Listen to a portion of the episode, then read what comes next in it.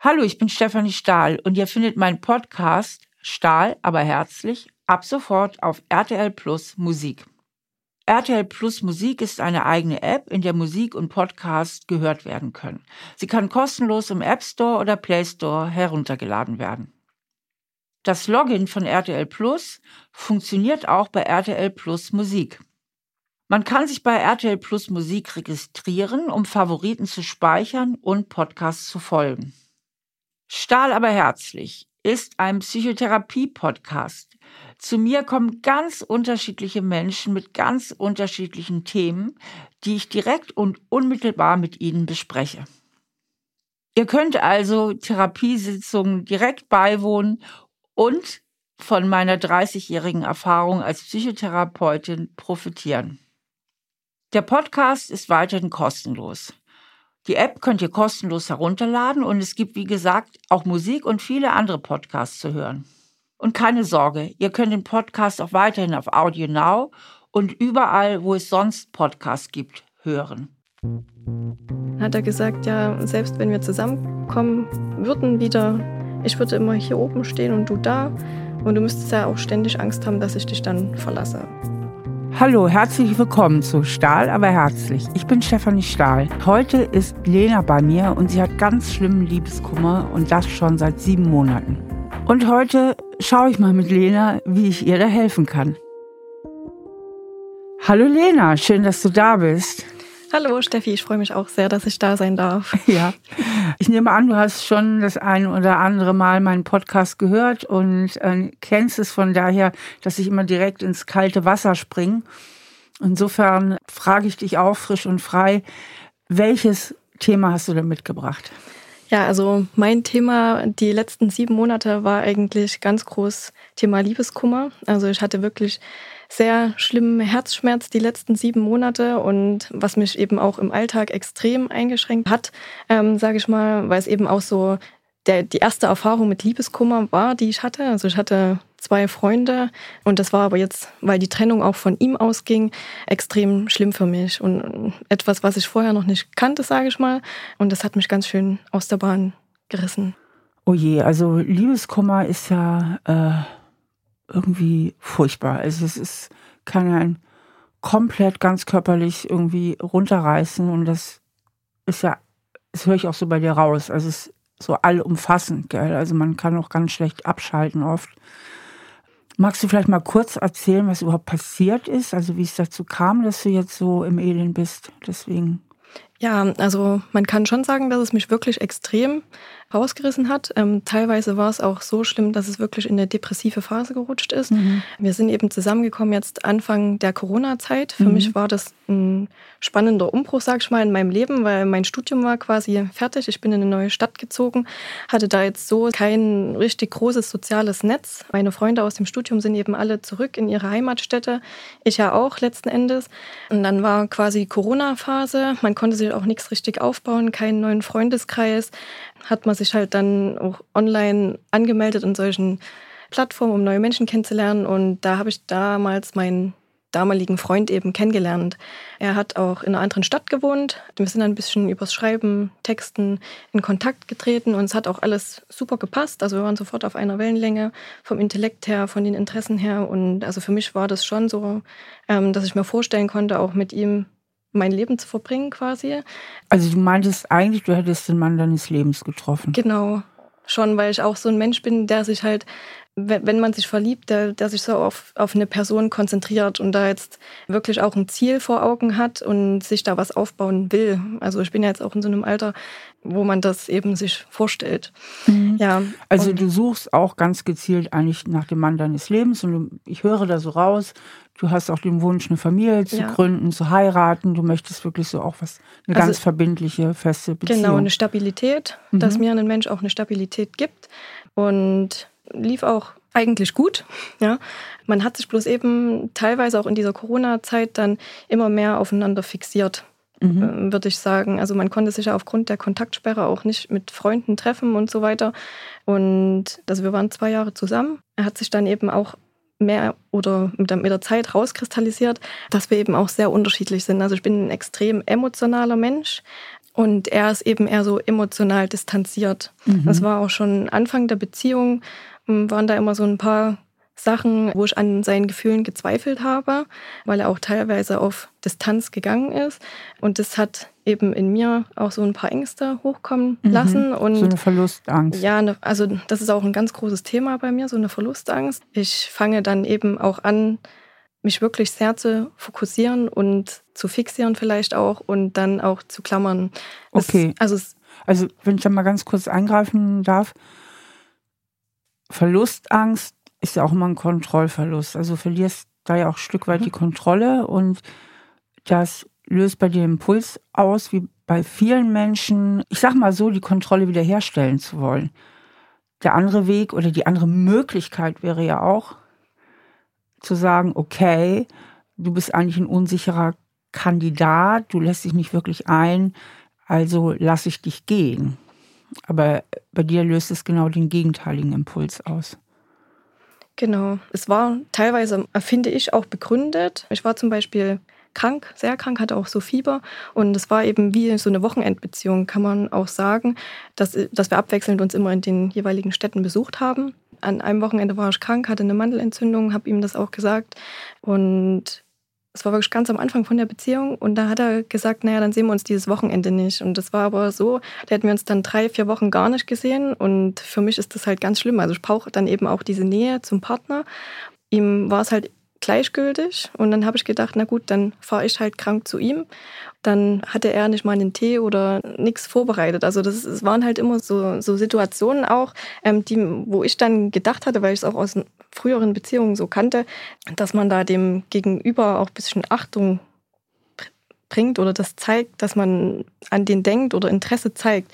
Das also war, dass man fürsorglich ja, ist, dass man genau, ein bisschen das, Verantwortung übernimmt, dass man dafür sorgt, dass es dem anderen auch gut geht. Es gab einige Situationen, wo das eben nicht so war und es hat eben diese Angst so ein bisschen getriggert und ich habe dann immer das verallgemeinert und habe das an solchen Situationen wirklich so hochgezogen und gesagt, ja, ähm, der kann mich gar nicht lieben oder vielleicht bin ich es auch gar nicht wert. Mhm. So. Also du hast es eigentlich auf dich selbst ja. bezogen.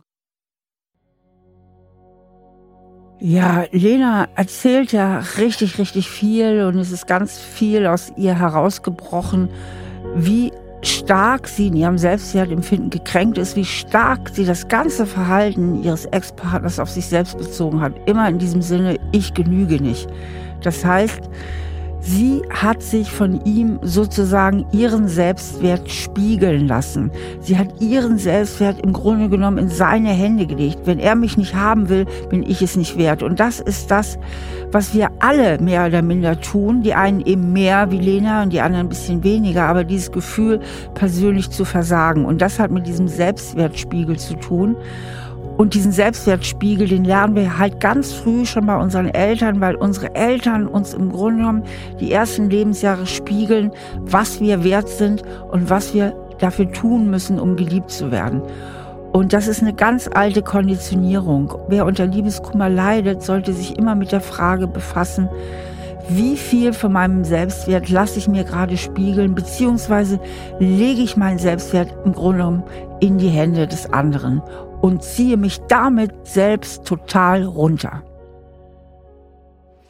Genau, also ich finde, du hast jetzt schon in der kurzen Zeit eigentlich so viel über dein eigenes Muster so gesagt, gell, mit der, dass du sowieso leicht Verlustangst hast und dann hat er ja immer deine Knöpfchen gedrückt und du hast eigentlich früh angefangen, um ihn zu kämpfen, gell? Ja kann man sagen, dass ich ihm vergleichsmäßig war es eigentlich immer so, dass, ich sag's jetzt mal so, dass die Kerle mir eigentlich immer hinterhergerannt sind und bei ihm habe ich halt wirklich alles gegeben, weil ich habe mich von Anfang an in ihn verliebt, weil ich ihn als Person extrem attraktiv und auch intellektuell extrem ansprechend finde. Also hat, für mich hat einfach alles gepasst und ich wollte diesen Warte Menschen... Marlena, Entschuldigung, dass ich dich unterbreche, aber das kenne ich so gut von Menschen, die sich von solchen wiederum angezogen fühlen. Du sagst, es hat alles gepasst. Und im Grunde hat ja gar nichts gepasst, ja. weil er sich ja. ja mehr oder minder von Anfang an nicht als zuverlässiger Partner gezeigt hat. Ja, ich weiß. Und da gab es auch noch so eine Situation, dass er auch noch mit einer, ganz am Anfang, nach einem halben Jahr, nachdem wir, waren wir auch schon im Urlaub zusammen, hat er auch noch mit so einer anderen Freundin, die er auf Tinder kennengelernt hat, geschrieben. Da hatte ich damals auch gesagt, ich kann das nicht, das tut mir weh. Also wenn das jetzt eine Freundin wäre, die du seit Ewigkeiten kennst, dann wäre das für mich auf jeden Fall was anderes. Das verletzt mich aber einfach nur in diesem Zusammenhang. Und da hat er dann auch gesagt, dass es für ihn nichts zu sagen hat, dass das nicht bedeutet. Er würde einfach nur mit ihr schreiben, weil die super cool ist und die erzählt dann immer, mit wem sie sich so trifft und was sie so unternimmt und dies und das. Ja, das war mir halt in dem Moment fand ich das auf dieser Ebene nicht passend und habe ich gesagt, nee, ich kann das nicht, dann ist das für mich vorbei. Und daraufhin hat er halt auch gesagt, dass er den Kontakt blockieren wird, dass er dann nichts mehr mit ihr zu tun haben will und dass er sich dann auf die Beziehung mit mir fokussieren will. Ja, und dann habe ich jetzt Ende letzten Jahres habe ich eben gesehen, mein Laptop war kaputt und ich musste arbeitstechnisch auf seinen Laptop quasi umsteigen und habe eben auch gesehen, dass er da, da war Facebook noch geöffnet und dass da der Chat offen war mit ihr und das er hat sie halt als süße Maus eingespeichert. Und daraufhin habe ich ihn auch ähm, zur Rede gestellt. Da meinte der halt auch, dass das nichts zu sagen hat, dass ich ihn gängeln würde, dass ich den Kontakt verbiete. Für mich war das jetzt auch prinzipiell eigentlich nicht der Fakt, dass er mit ihr schreibt, sondern dass er das als normal ansieht. Und ich habe ihm auch gesagt, ich habe dir das damals nicht verboten. Ich habe gesagt, ich kann das nicht und du hast sie blockiert. Und er hat eben auf einer anderen Art und Weise dann weiter mit ihr kommuniziert, dass ich das vielleicht auch nicht sehe, weil auf dem Handy sieht man das ja, wenn es manchmal aufploppt. Ja, und für mich war das nicht schlimm, dass er eigentlich mit ihr geschrieben hat, sondern dass er mich wirklich da angelogen hat, weil genau das triggert mich halt auch extrem, weil ich vielleicht da schon dadurch am Anfang solche Vertrauensprobleme hatte, weil er auch sehr kühl von der Art ist. Also der ist halt überhaupt nicht emotional, öffnet, kann sich auch nicht so richtig emotional öffnen oder kam mir zumindest immer so vor. Er meinte, für ihn ist das Thema normal. Ich wollte es immer wieder ansprechen, immer wieder ansprechen, immer wieder klären, klären, klären, dass er mit, habe auch gefragt, ob, woran das liegt ähm, ob ihm irgendwas fehlt in der Beziehung, ob er irgendwas vermisst oder ob er die Bestätigung braucht. Und da meinte er, nee, ist nichts oder er konnte nichts sagen. Und wenn ich dieses Thema noch einmal anspreche, dann wird er die Beziehung beenden. Ja, und dann ist es ist halt auch so ein Streit ausgeartet. Lena, wie hast du das denn interpretiert, dass er mit der anderen schreibt? Also ich habe das halt immer so extrem auf mich bezogen. Also teilweise eifersüchtig sehr stark, teilweise habe ich eben gedacht, ich reiche nicht aus. Ähm, ich bin zu schlecht für ihn. Ähm, mhm. der wird also du hast eigentlich immer diesen Schuh draus gemacht, ich genüge nicht. Ja, genau. Also immer. Ich hatte auch immer. Und dann hast du wie blöd um ihn gekämpft. Ja, aber auch auf eine falsche Art und Weise. Also ich, ich war da auch teilweise, muss ich sagen, auch unerwachsen, weil ich so, ich habe mich auch nach dem Beziehungsende sehr mit mir selbst auch befasst und ich wusste auch damals zu dem Zeitpunkt gar nicht, dass ich so unter solchen Verlustängsten leide, sage ich mal. Ich habe halt aber in der Beziehung auch gemerkt, dass es mich richtig fertig macht. Also ich hatte auch teilweise Albträume. Mir ging es körperlich nicht gut. Ich hatte innerlich immer so einen Druck, so einen Zwang, dass irgendwas nicht stimmt, dass der vielleicht irgendwie mit anderen schreiben könnte, was da eben auch. Lena, aber deine, deine äh, innere Stimme oder wie wir es immer nennen wollen, hatte ich auch völlig richtig beraten. Also ich meine, im Grunde hast du ja die Sache richtig gesehen. Ne? Du hast gesehen, er lässt sich emotional nicht wirklich ein. Du hast gesehen, ähm, er schreibt mit anderen. Du hast gesehen, er lügt mich an. Also du hast das ja richtig gesehen. Insofern war der innere Druck ja auch eine emotional, ich sag mal, angemessene Antwort. Ja, teilweise. Ich glaube auch nicht, dass der mich irgendwie betrogen hätte oder sonst irgendwas er hat da einfach andere Grenzen, denke ich, als ich. Und das ist ja auch okay. Prinzipiell kann man ja auch nicht einem Partner verbieten, dass er mit irgendjemandem schreibt, aber es ist halt dieses Anlügen und ich denke, er hatte aber, für ihn war es eine Angst, mir das zu sagen, vielleicht auch, ich weiß es nicht, das sind jetzt alles Spekulationen, weil ich eben auch teilweise dann in Streits ausgebrochen bin oder wenn mhm. er halt unterwegs war, habe ich ihn auch immer so gefragt, wo bist also du? du nimmst Was machst du? Ja, eigentlich nach wie vor noch stark zu dir. Ja, und das, ne? Ja, also ja. ich, äh, ich, ich, ich sage es jetzt mal ein bisschen übertrieben. Ich war die Hysterikerin, ich habe zu viel Szenen gemacht. Hätte ich mich ein bisschen cooler angestellt, wären wir vielleicht heute noch zusammen. Höre ich das Gen richtig Ja, raus? genau. Und das war auch so ein Thema bei mir, was auch diese, diesen Umgang mit der Trennung so schwer gemacht hat, weil ich mir permanent die Schuld für alles gegeben habe. Mhm. Und ich habe dadurch, dass ich das dann alles so ein bisschen aufgearbeitet habe, auch meine Probleme, mich damit befasst habe. Ich habe mich auch bei ihm entschuldigt für die Sachen, wo ich dachte, ja, da habe ich mich wirklich nicht ähm, gut verhalten. Ähm, habe ihm das auch erklärt, wie das zusammenhängt bei mir und warum ich so reagiert habe, dass mir das vorher gar nicht bewusst war. Ich habe die Trennung dadurch mhm. extrem schwer verarbeiten können, weil ich mir permanent die Schuld gegeben habe. Genau. Also und das ist ja auch ein schlimm. roter Faden in der Beziehung von Anfang an. Eigentlich ist ja jetzt schon an dieser Stelle im Gespräch klar, für mich zumindest, dass das auch der Hauptgrund und die Hauptquelle deines Leidens ist, ja, von Anfang an dieses Gefühl, ich genüge nicht, dieser enorme Kontrollverlust, den du auch in der Beziehung hattest und dieses Grundgefühl, ich bin schuld. Also es, wir reden hier ja ganz viel auch von der Kränkung in deinem Selbstwertgefühl, ne? Denn es geht ja eigentlich auch um dein Selbstwertgefühl. Ja. Und da wird es mit Sicherheit rote Fäden in deine Kindheit geben. Und mir gehen jetzt so viele Fragen durch den Kopf. Ich habe eigentlich drei Fragen, die mich beschäftigen. Die erste Frage ist, was war denn mit den ganzen Typen, von denen du gesagt hast, die sind mir hinterhergelaufen? Die scheinen dich ja nicht so fasziniert haben. Ne? Dann suchst du dir einen Typen aus, der sich im Grunde emotional nicht auch richtig auf dich einlässt. Da bist du dann ramschgeckig. Ne? Der muss es dann unbedingt sein. Und die dritte Frage, die mich beschäftigt, ist, wie würdest du eigentlich die ganze Situation beurteilen, die ganze Beziehung, wenn du sie mal rein rational, also ganz von außen analysieren würdest? Das sind so die drei Fragen, die mich alle gerade beschäftigen. Fangen wir vielleicht mal mit Frage 1 an. Was war denn mit den Typen, die dich haben wollten, die sich voll auf dich eingelassen haben? Was ist denn, warum hat das denn nicht funktioniert?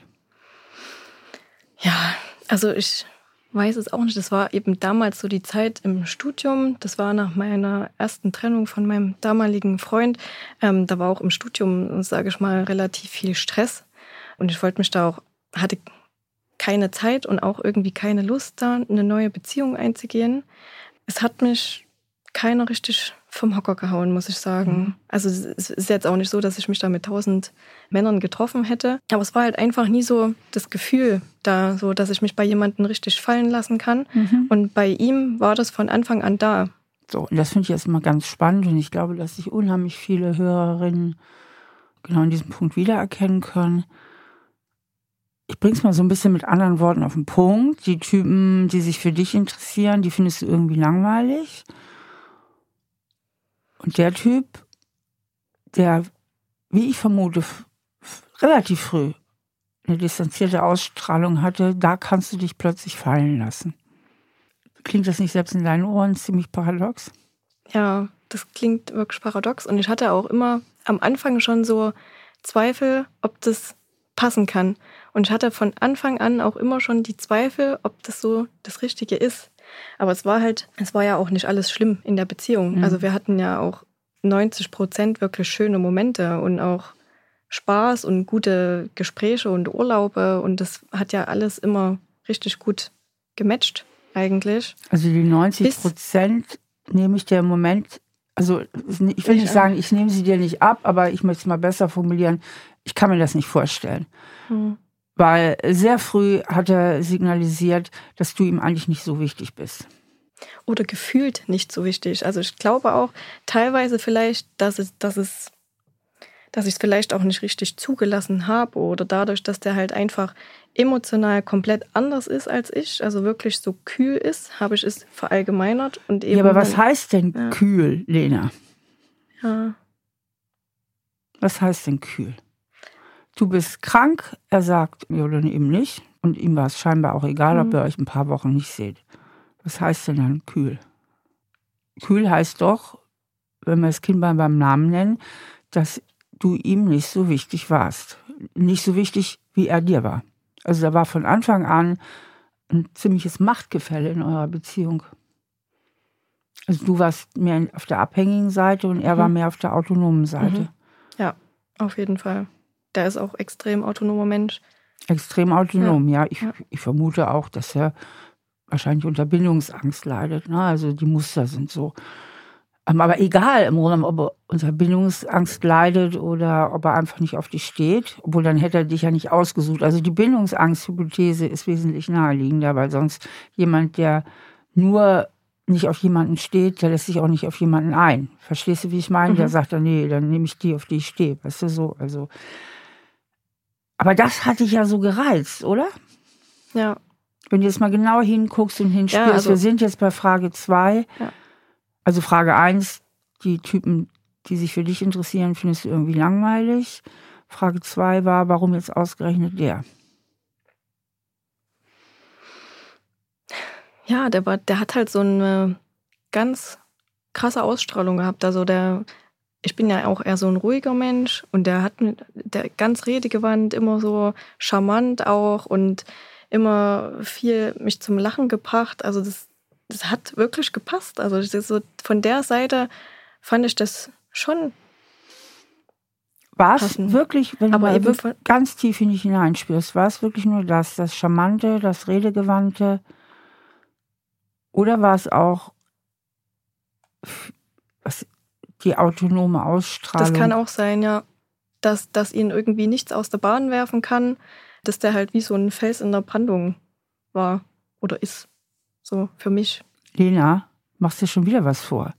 Der war nie für dich der Fels in der Brandung. Er war genau das Gegenteil. Ja. Er war die Klippe. Das, das, ist eben er war die Klippe, an der du abgestürzt bist. ja, das ist eben wirklich so. Aber es ist so spannend, dieses permanente Idealisieren ja. von Typen, die man nicht erreichen kann, oder? Ja, wie so eine Abhängigkeit, wirklich. Genau. Ja. Können wir da mal bleiben bei der Abhängigkeit? Wie fühlt sich das gerade an, wenn du das sagst? ja, dass es wirklich auch stimmt, dass ich abhängig war oder auch nach der Beziehung jetzt, also auch teilweise bis vor einem Monat noch war. Abhängig von ihm, dass ich irgendwie abhängig bin, irgendwas von ihm zu hören oder es war wirklich teilweise so schlimm, dass ich wirklich immer in den WhatsApp-Chat geguckt habe, ob der online ist, nur damit ich irgendein Lebenszeichen von ihm sehe. Also es war wirklich. Was wolltest von, du unbedingt hören? nicht mal was hören oder, oder beziehungsweise hat es mich halt auch extrem verletzt, dass er ausgezogen ist direkt und ähm, für ihn, er hat gesagt, ihm geht's gut, er hat da komplett abgeschlossen, er trifft sich mit seinen Freunden, er geht feiern, er reißt jetzt die Mädels auf und ihm geht's gut und mich hat es halt wirklich so, also er wie klang das für mich so vergessen, also von einer auf die andere Sekunde und ich, ich war, also gefühlt hat sich das wie als wenn der wichtigste Mensch in meinem Leben einfach tot ist, so von einem auf den anderen Tag. Das war halt für mich auch ganz schlimm und das so, ich habe vielleicht auch gehofft, dass der sich vielleicht noch meldet und so irgendwie sagt, dass das, dass er mich vielleicht auch vermisst oder so, weil ich auch meinen Wert von ihm abhängig gemacht habe genau. irgendwo. Also dein schlimmster Albtraum ist ja wahr geworden. Ja. Du bist verlassen worden und im tiefsten Inneren hast du das Gefühl, ich bin schuld. Genau. können wir jetzt mal spüren, was hat das eventuell mit deiner Vergangenheit zu tun? Also wo, wo ist vielleicht schon lange eine Verletzung aus der Kindheit, die so in diese Richtung geht? Na, also ich denke so Richtung, also so Versagensangst, Abhängigkeit, das ist, denke ich, schon so ein großes Thema, mit dem ich mich jetzt nach der Trennung befasst habe, weil ich habe ja dann auch überlegt, woran liegt denn das, dass ich so fertig bin und dass es ihm einfach so gut geht. Das kann ja irgendwo nicht sein. Oder beziehungsweise finde ich es, muss ja irgendwie einen Grund geben. Und da habe ich dann auch bei YouTube so ein paar Videos angeguckt, psychologische Videos, dann bin ich auch über so ein emotionale Abhängigkeitsvideo gestoßen, hat halt alles gepasst, was da so beschrieben war und habe ich halt auch so ein bisschen für mich ergründet, wo das herkommen kann, auch aus der Kindheit. Und ich habe eine Zwillingsschwester. Da hat man jetzt auch so immer einen direkten Konkurrent von Anfang an. Meine Schwester, die ist vom Wesen her, vom Charakter ganz anders. Also die ist mehr so extrovertiert, laut, steht im Mittelpunkt immer aufgrund ihrer Art einfach. einfach. Und ich bin eben schon eher introvertiert, ruhig. Und das war immer schon so. Und ja, und man hat halt ständig schon so einen direkten Konkurrenten in allen Lebenssituationen. Schulisch, alles Mögliche und will dann natürlich mithalten in einem gewissen Maße. Und ich glaub, Lena, ganz ja. kurz, ähm, versuch mal, du redest sehr viel mit Mann. Ja. Und das schafft immer so eine Distanz. Mhm. Äh, versuch mal mehr ich zu sagen. Also ich hatte schon immer eine Konkurrentin. Versuch mal das Mann durch das Ich zu ersetzen, weil das löst mehr aus, auch in mhm. deinem Gefühl. Ja, also ich hatte halt immer einen Konkurrenten, ähm, mit dem ich mithalten musste, damit ich gefühlt genauso akzeptiert und geliebt werde von meinen Eltern wie meine Schwester. Mhm. Also ich musste immer alles geben in der Schule. Also ich habe mir den, also der, der, Druck, der ging auch nicht von meinen Eltern aus, sondern es ging halt wirklich von mir aus. Dadurch, dass sie halt eben auch so lauter war, musste ich da ja irgendwie mit ankommen. Und dieser Druck, das hat sich in der Grundschule schon bemerkbar gemacht, dann im Abitur, im Studium auch immer alles geben, Perfektionismus, Versagensängste. Ich da auch extrem in diese Prüfungsphasen reingesteigert, obwohl das hätte gar nicht sein müssen. Und letzten Endes spiegelt sich das auch in der Beziehung wieder. Alles geben, dem Partner alles recht machen. Also ich bin auch dauerhaft im Kopf bei dem Gegenüber. Fühlt er sich jetzt wohl? Was kann ich machen, dass es irgendwie besser wird? Oder frage dann auch sehr viel nach. Geht es dir jetzt gut? Bist du glücklich? Was das heißt, du bist eigentlich auch gar nicht bei dir angekommen. Ja, ja. Und das ja. habe ich eben jetzt auch festgestellt, dass ich eigentlich so gar nicht wusste, was ich eigentlich für mich will. Genau.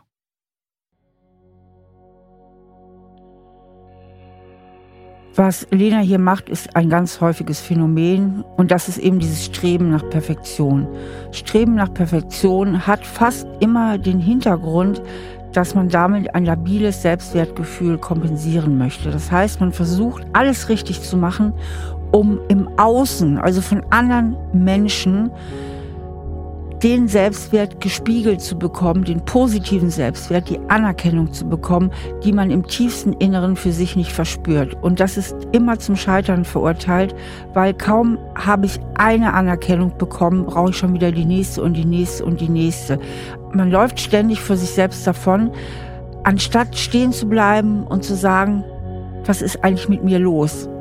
Wo ist mein Selbstwert in mir tief drin? Wie kann ich meinen Selbstwert selber bestätigen? Wie schaffe ich es, meinen Selbstwert in meine eigenen Hände zu legen und ihn nicht ständig davon abhängig zu machen, was andere Menschen über mich denken oder wie andere Menschen sich mir gegenüber verhalten?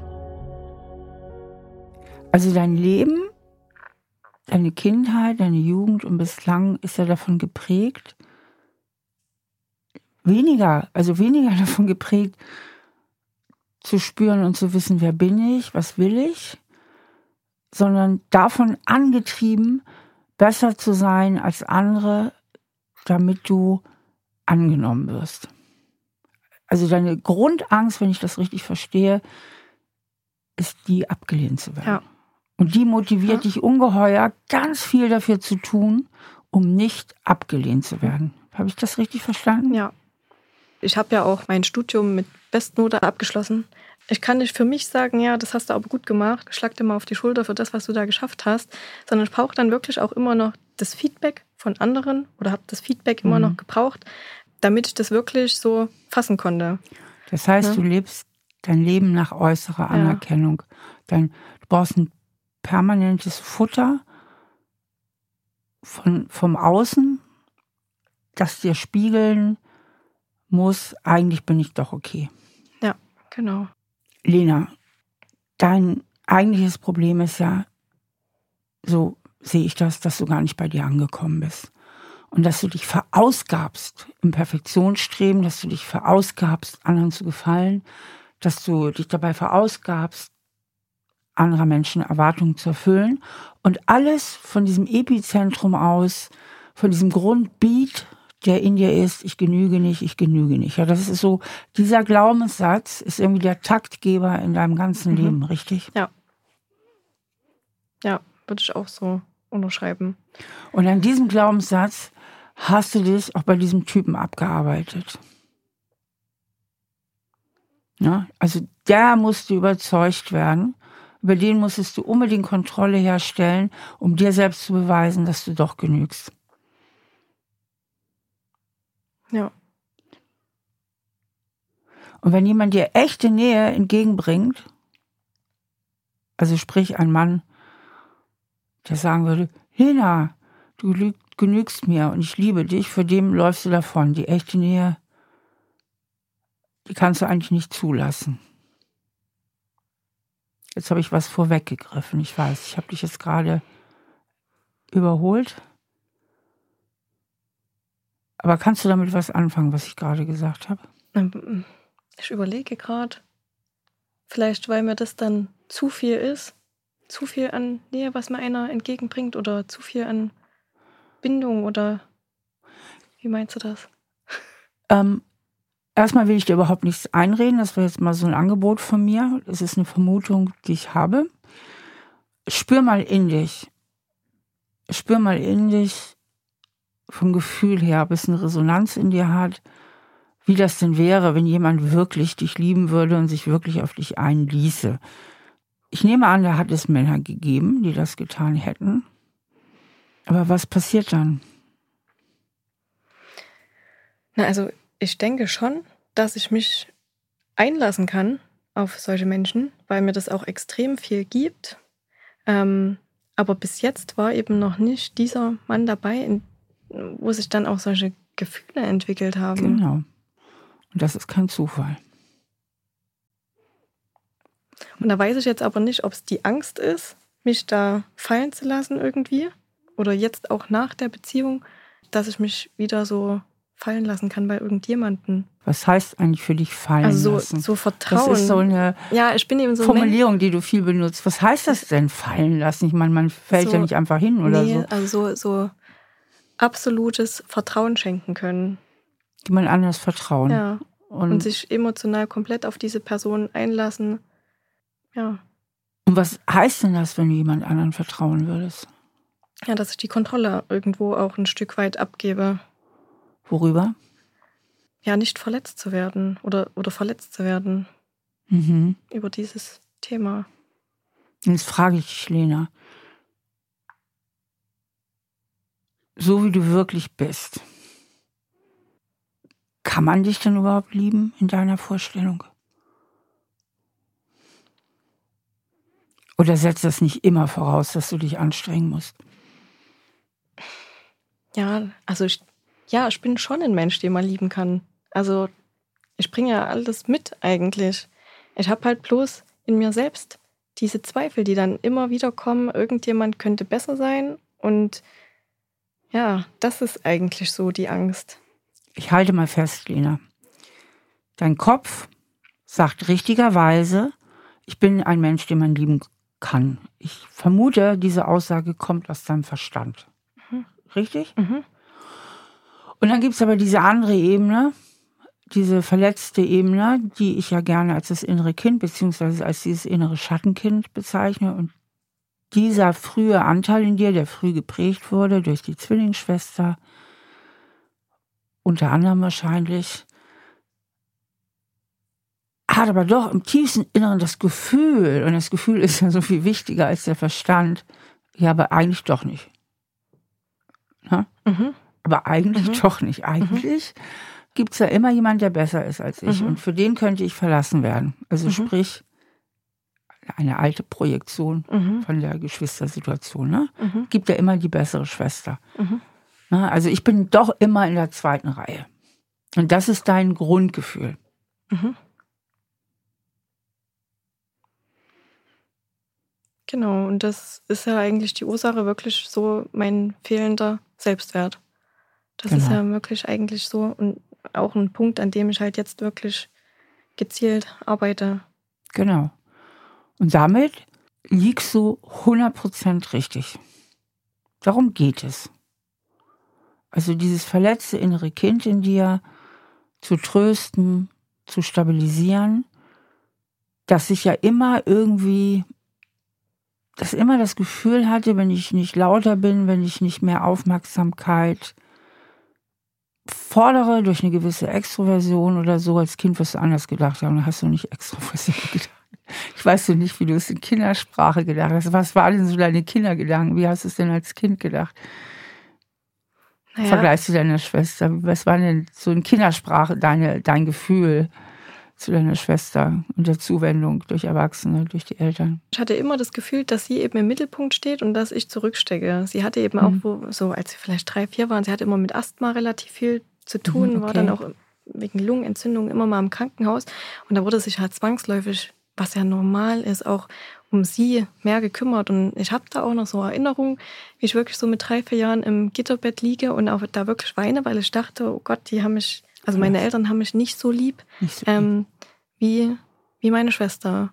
Okay. Und so, das ist auch erstaunlich, dass sich das vielleicht so da so durchzieht bis jetzt oder dass mhm. das vielleicht so verankert ist, aber ich habe das auch jetzt teilweise auf Familienfeiern, ähm, weil, weil sie eben auch sehr viel erzählt, was sie macht und alles drum und dran und dann interessieren sich alle für sie. Und ich bin, ich, ich erzähle das halt von mir einfach gar nicht. Und dann denk, dann habe ich wirklich ein inner, innerlich so, bin ich traurig, ähm, weil sich jetzt wieder alle mehr interessieren, gefühlt, als für mich. Und das, also ich beziehe es halt da wirklich so krass auf meine Person und denke dann auch wieder, ja, du hast jetzt auch richtig viel geschafft in deinem Leben, aber so richtig gefühlt interessieren sie sich trotzdem nur für sie. Was mhm. halt Quatsch ist. Also es ist wirklich absoluter Quatsch. Aber es ist halt so im Kopf verankert. Mhm, genau. Das ist einfach so dein Lebensgrundgefühl ja. und ähm, was du dabei ein kleines Stück übersiehst, vielleicht, dass du dich auch so ein bisschen ja in dem Moment zumindest in die Opferrolle begibst, ja. weil du in dem Moment ja auch nicht die Verantwortung ja, dafür genau. übernimmst, dass man Auf sich mehr Fall. für dich interessiert. Ja. Ne? Also anstatt dass du auch was erzählst oder genau. für die anderen interessierst und Fragen stellst, ist es so ein bisschen, ziehst du dich so ein bisschen gekränkt, beleidigt zurück. Genau. Und das sind jetzt auch so die Punkte, die ich da halt jetzt erst wirklich nach diesem, also es kommt mir vor, so jetzt wenn ich aus so einer Blase erwacht bin nach diesem Trennungsende, ähm, woran ich da jetzt auch gezielt dran arbeite. Weil das heißt, der Typ war im Grunde dein Arschengel. Ja. Kann man so sagen. Ja. Arschengel ist ja so ein schöner Begriff. Ich erläutere ihn nochmal für, für die, die ihn nicht kennen.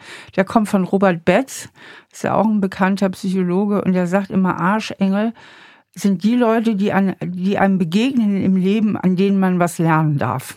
Mhm. Ja, also in deinem Fall hat er, ohne dass er es wollte, dazu beigetragen, dass du anfängst, zu dir selbst zu finden. Ja. Also es war ja auch, ich hatte ja auch vorhin erzählt, dass ich ihm mich quasi auch im Nachhinein nochmal offenbart habe, dass ich ihm auch erzählt habe, was ich für Probleme so habe so, woher das kommt, diese Streitigkeiten und dass ich das immer alles verallgemeinere. Wenn ich meinte, du kann, wenn du das und das machst, kannst du mich doch nicht lieben. Ja, und dann gab es dann auch noch mal so ein Gespräch, so ein Abschluss oder so ein endgültiges Gespräch. Es ging dann auch immer hin und her. Also er meinte, ja, vielleicht können wir es doch noch mal probieren und wir treffen uns wieder häufiger. Ist aber dann wieder auf Distanz gegangen. Und es hat aber für mich immer so einen Hoffnungskeim. Genau. Das war für mich ein riesen Hoffnungskeim. Und deswegen konnte ich damit nicht abschließen. Dann hat er aber nochmal in so einem endgültigen Gespräch auch gesagt, ähm, dass er absolut keine Gefühle hat, selbst wenn es keine andere Frau auf der Welt gäbe, dass er nicht zu mir zurückgehen würde. Ähm, da wäre er lieber allein und dass ich halt nur sexuell anziehend für ihn bin. Das waren so die Sachen, da dachte ich mir wirklich in dem Moment, ja, dann, und dass er, hatte mir zwei Hände gezeigt, die eine Hand war über der anderen zehn Zentimeter und hat er gesagt, ja, selbst wenn wir zusammenkommen, würden wieder, ich würde immer hier oben stehen und du da. Und du müsstest ja auch ständig Angst haben, dass ich dich dann verlasse. Und dann habe ich mir wirklich nach dem Gespräch gedacht, ja, du kannst froh sein, dass du den auch los bist. War da auch abgeklärt drüber, aber dann eine Woche später hat, mich, hat es so eingeschlagen bei mir, weil das mich ja wirklich genau in meinem wundesten Punkt, du bist wertlos, du bist nichts mehr wert, außer vielleicht, ja, ein bisschen Spaß haben, keine Ahnung, so runtergezogen hat und das von den Menschen zu hören, den man wirklich extrem liebt, das war für mich ganz schlimm und da bin ich halt dann auch wirklich so in eine kleine depressive Phase gerutscht. Also ich hatte dann mhm. auch wirklich so, habe wirklich gedacht, ich bin der schlimmste Mensch auf der Welt. Und da sind ja diese ganzen Schuldgefühle dann ins Rollen gekommen. Ähm, ich bin schlecht, ähm, hatte dann auch richtige Panikattacken teilweise bekommen, wenn ich unter Menschen gegangen bin das war wirklich schlimm. Und äh, also das sind jetzt auch so diese Sachen, die der gesagt hat, da habe ich teilweise auch jetzt noch so Flashbacks.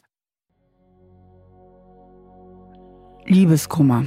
Liebeskummer ist eine ganz schlimme Sache, die wird ja manchmal so belächelt, aber jeder, der schon mal richtig ernsthaften Liebeskummer hatte, weiß, was ich meine, weil das betrifft eigentlich uns sozusagen ganz psychisch, ganz körperlich. Und das hängt damit zusammen, dass all unsere vier psychischen Grundbedürfnisse da stark betroffen sind. Zum einen unser Bedürfnis nach Bindung. Wenn wir Liebeskummer haben, haben wir eine ganz wichtige Bindungsperson nicht an uns gebunden oder eben auch verloren. Damit ist unser zweites psychisches Grundbedürfnis total berührt, nämlich unser Bedürfnis nach Kontrolle. Ja, wir brauchen unbedingt Kontrolle im Leben. Kontrolle ist immer Sicherheit. Kontrolle heißt, ich habe einen gewissen Einfluss auf die Dinge, die um mich herum passieren. Und Liebeskummer ist in diesem Sinne ein totaler Kontrollverlust. Und da wären wir beim dritten psychischen Grundbedürfnis, nämlich dem Bedürfnis nach Selbstwert. Liebeskummer trifft ganz arg unser Selbstwertempfinden, weil es immer eine starke Kränkung ist in dem Sinne, ich bin nicht gewollt, ich bin abgelehnt, ich habe es nicht geschafft, von mir zu überzeugen. Und somit wären wir auch beim letzten psychischen Grundbedürfnis, nämlich, dass wir danach streben, möglichst gute Gefühle zu haben und ungute zu vermeiden. Aber Liebeskummer ist leider komplett ungut und fühlt sich schrecklich an. Und deswegen sind alle vier Grundbedürfnisse betroffen. Das kann uns richtig, richtig runterziehen. Also, was du jetzt schilderst, Entschuldigung, ich muss eigentlich grinsen, was ja eigentlich dem Gesprächsinhalt völlig unangemessen ist. Aber im Grunde geht ja meinem Psychologenherz ein bisschen auf, weil alles, was du schilderst, zeigt so drastisch, wie wir projizieren und dass dieses ganze Drama wirklich nur in deinem Kopf stattfindet und dass dieser Typ, nennen wir ihn mal Karl Arsch, einfach nur eine Projektionsfläche für dich ist. Eine reine Projektionsfläche. Denn du arbeitest dein ganzes Selbstwertgefühl an ihm ab. Dein ganzes Selbstwertgefühl. Mit ihm hat das eigentlich gar nichts zu tun. Nee, gar nicht. Ich wage sogar mal zu behaupten, wenn der sich von Anfang an richtig auf dich eingelassen hätte, wäre der überhaupt nicht besonders spannend für dich gewesen. Also die ganze Faszination, die er eigentlich hatte, war, dass er nicht richtig zu haben war. Hm.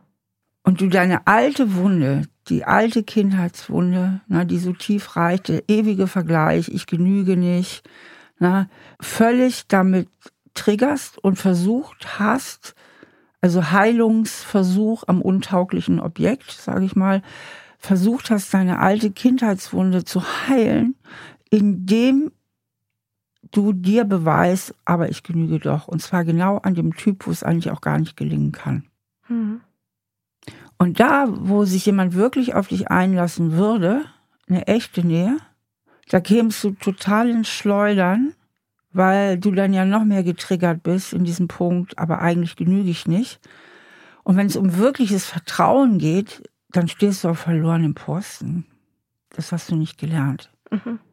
Aber kämpfen, das ist eigentlich deine Komfortzone. Mhm. Das kennst du. Kämpfen und vergeblich kämpfen, das ist dir vertraut.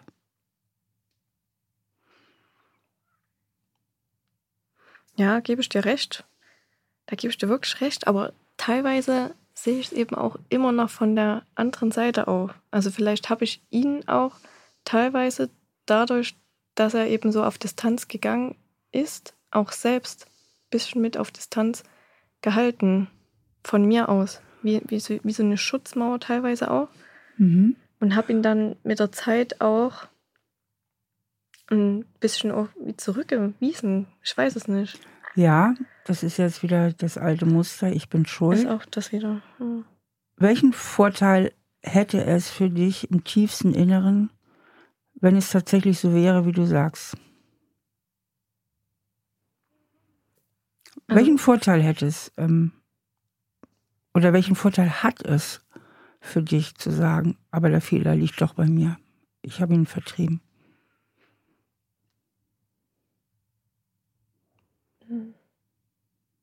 Na, da bin ich halt wieder in meinem altbekannten Muster, oder? Und das die Gewohnheit, vielleicht, das ist für, für mich das normale, richtige. Ich weiß es nicht. Ich pack mal noch einen drauf und du spürst mal, wie es sich für dich anfühlt wenn du schuld bist, hast du mehr Kontrolle. Mhm. Wenn der Fehler bei dir liegt, dann brauchst du ihn ja nur zu beheben und alles wird gut. Mhm. Ja. Ja, das kann sein. Kannst du mal spüren, was mhm. das so, wie sich das anfühlt auch wirklich? Ja, das kann sein, weil ich kriege gerade auch das Gefühl von, dass er die Beziehung beendet hat und ich dem absolut ohnmächtig entgegenstand. Genau, aber wenn ich selber das, schuld bin, habe ich ja. wenigstens noch ein Stück Kontrolle. Ja. Dann habe ich noch ein Stück die Kontrolle, dann ist das Leben nicht ganz so pervers und ungerecht. Und beim nächsten Mal kann ich es besser machen. Mhm.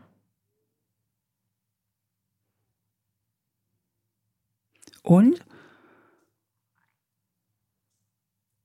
wenn der Fehler immer bei dir lag mit der Schwester, ne? weil du ja nicht laut genug warst, weil du dich nicht genügend dargestellt hast, hat dir das nicht auch ein Stück Kontrolle gegeben? Gut, dann muss ich eben besser sein. Dann bin ich halt die Beste in der Schule, Beste im Studium. Sehe ich zu, dass ich immer top aussehe, schön gestylt. Also gibt dir das nicht auch ein Stück Kontrolle? Hm. Ja. Ja, na klar. Dadurch versucht man ja den Selbstwert, den man vielleicht so, der im Inneren nur wenig da ist, irgendwie auszugleichen. Aber eben genau, und da kannst du noch was tun. In ne? Abhängigkeit von den anderen wieder, vom ja, Außen. Ja. Aber wenn der Fehler doch bei dir liegt, dann kannst du ja wenigstens noch was tun. Ja. Ne? Dann kannst du dich ja anstrengen. Du hast ja noch eine Handlungsmöglichkeit, um deinen Selbstwert zu pushen. Und du kannst ja noch was tun, ja. aktiv, um anerkannt zu werden. So, und das ist ja, was du machst. Und dadurch bist du im Hamsterrad und arbeitest dich ab an solchen Typen. Und was wäre das Gegenteil denn von, ich habe Kontrolle, indem der Fehler bei mir liegt und ich reiß mir den Arsch auf gut Deutsch auf, um allen zu gefallen? Was wäre denn, was wäre denn die andere Strategie, die gesündere? Naja, dass man erstmal mit sich selbst im Reinen ist und erstmal genau weiß, was man will und selbst so stabil ist, dass man sich von so einem, von einem anderen Menschen nicht aus der Bahn werfen lassen kann. Oder dass man Grenzen setzen kann auch. Das wären alles schon Folgen von dem, ne? Also was du sagst, ist völlig richtig. Ich, ich drücke es mal mit ein bisschen anderen Worten aus. Das Gegenteil wäre eigentlich Vertrauen. Und mhm. zwar Vertrauen in dich selbst. Weil wenn du dir selbst nicht vertraust, kannst du auch keinem anderen vertrauen. Selbstvertrauen heißt, ich vertraue darauf, dass ich so, wie ich bin, genüge. Mhm. Das ist Selbstvertrauen. Ja? Und dieses Vertrauen, das fehlt dir. Dieses Vertrauen in dich selbst. Ich genüge, wie ich bin. Mhm. Und das ist die Voraussetzung zu sagen, wenn ich genüge, ne, und du meinst, es reicht, wenn wir uns in vier Wochen wiedersehen, und du meinst, wenn ich jetzt dich besuche, äh, mir noch nicht mal einen Tee zu kochen, dann genügst du mir nicht und du kannst mich mal. Ne? Tschüssikowski, das war's mhm. mit uns beiden hier, mein Freund. So habe ich mir das nicht vorgestellt. Dann könntest du auch Grenzen setzen. Mhm. Ja. So. Aber wenn du nicht genügst, dann musst du ihm beweisen, dass du genügst. Und dann wird er deine Projektionsfläche für dein geringes Selbstwertgefühl. Verstehst du das oder ist mhm. das zu theoretisch? Nee, ich verstehe das. Ich Gut. verstehe das komplett. Ja. So, also alles, woran du arbeiten kannst und solltest und darfst, ist dieses Selbstvertrauen, dass du genügst zu bekommen. Was glaubst du, wäre denn in diese Richtung so der erste Schritt? Naja, also ich habe jetzt auch so viel für mich gemacht. Also ich habe mir jetzt ein soziales Netz mehr aufgebaut, mehr ausgebaut, Hobbys gesucht, gehe jetzt regelmäßig auch zum Sport. Ist ja jetzt auch alles wieder möglich. Und versuche mich auch wirklich in diesen alten Verhaltensmustern zu ertappen, das aufzuschreiben und mir auch wirklich so zu sagen, was bringt es denn, wenn ich jetzt so denke und was wäre denn besser. Also und, viel freundlicher zu dir zu sein. Ja.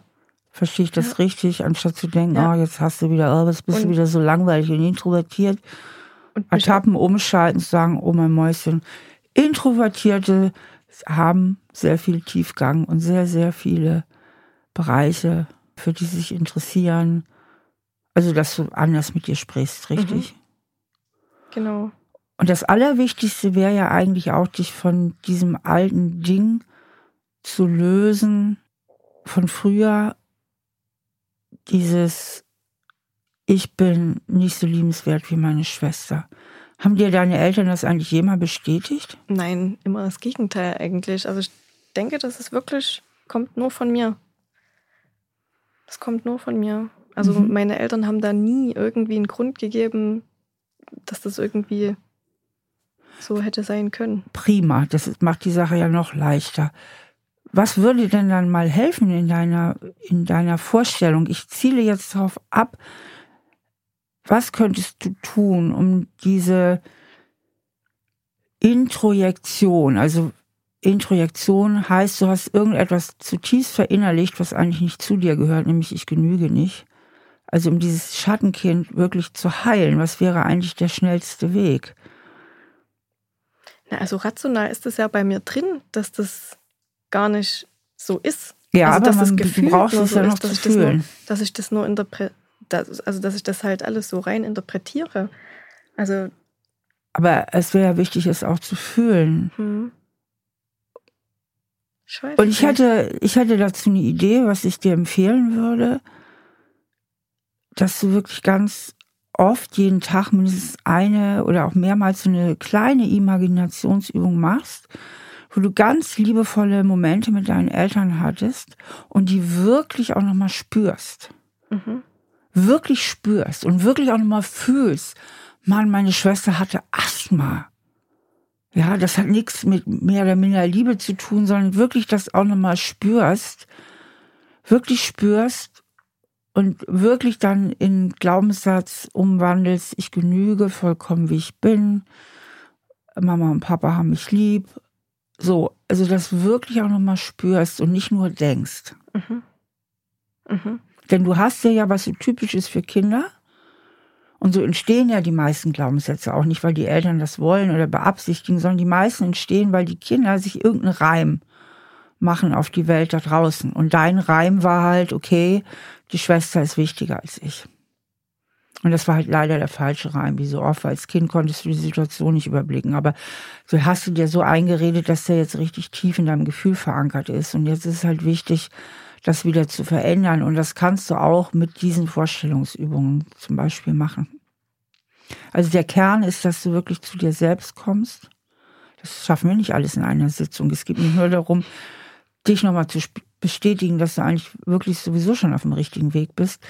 Noch viel mehr spürst, wer du wirklich bist, wer du bist. Mhm. Nicht wer du sein willst, sondern wer du bist.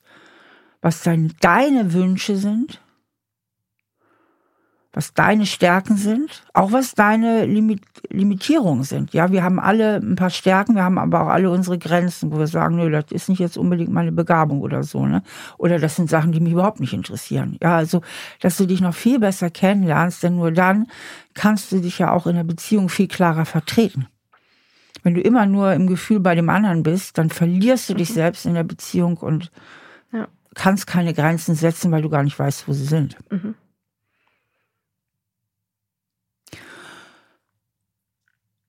Und jetzt will ich gerne zur allerletzten Frage, die ich gestellt habe am Anfang des Gesprächs. Meine erste Frage war, was war mit den Männern, die sich für dich interessiert haben? Die haben wir beantwortet, die findest du nicht so spannend.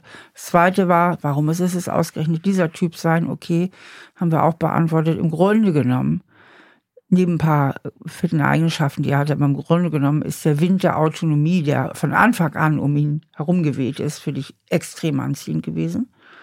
Und die dritte Frage war, wie würdest du das Ganze beurteilen? Wenn du es mal rein rational von außen sehen würdest, und das frage ich dich jetzt, was sagt sein Verhalten über deinen Wert aus? Ich bitte dich jetzt mal wirklich, das drastisch vom Kopf her zu beantworten, wie wenn du selbst eine Richterin wärst und diesen Fall zu beurteilen hättest. Na, sein Verhalten sagt über meinen Wert erstmal gar nichts aus.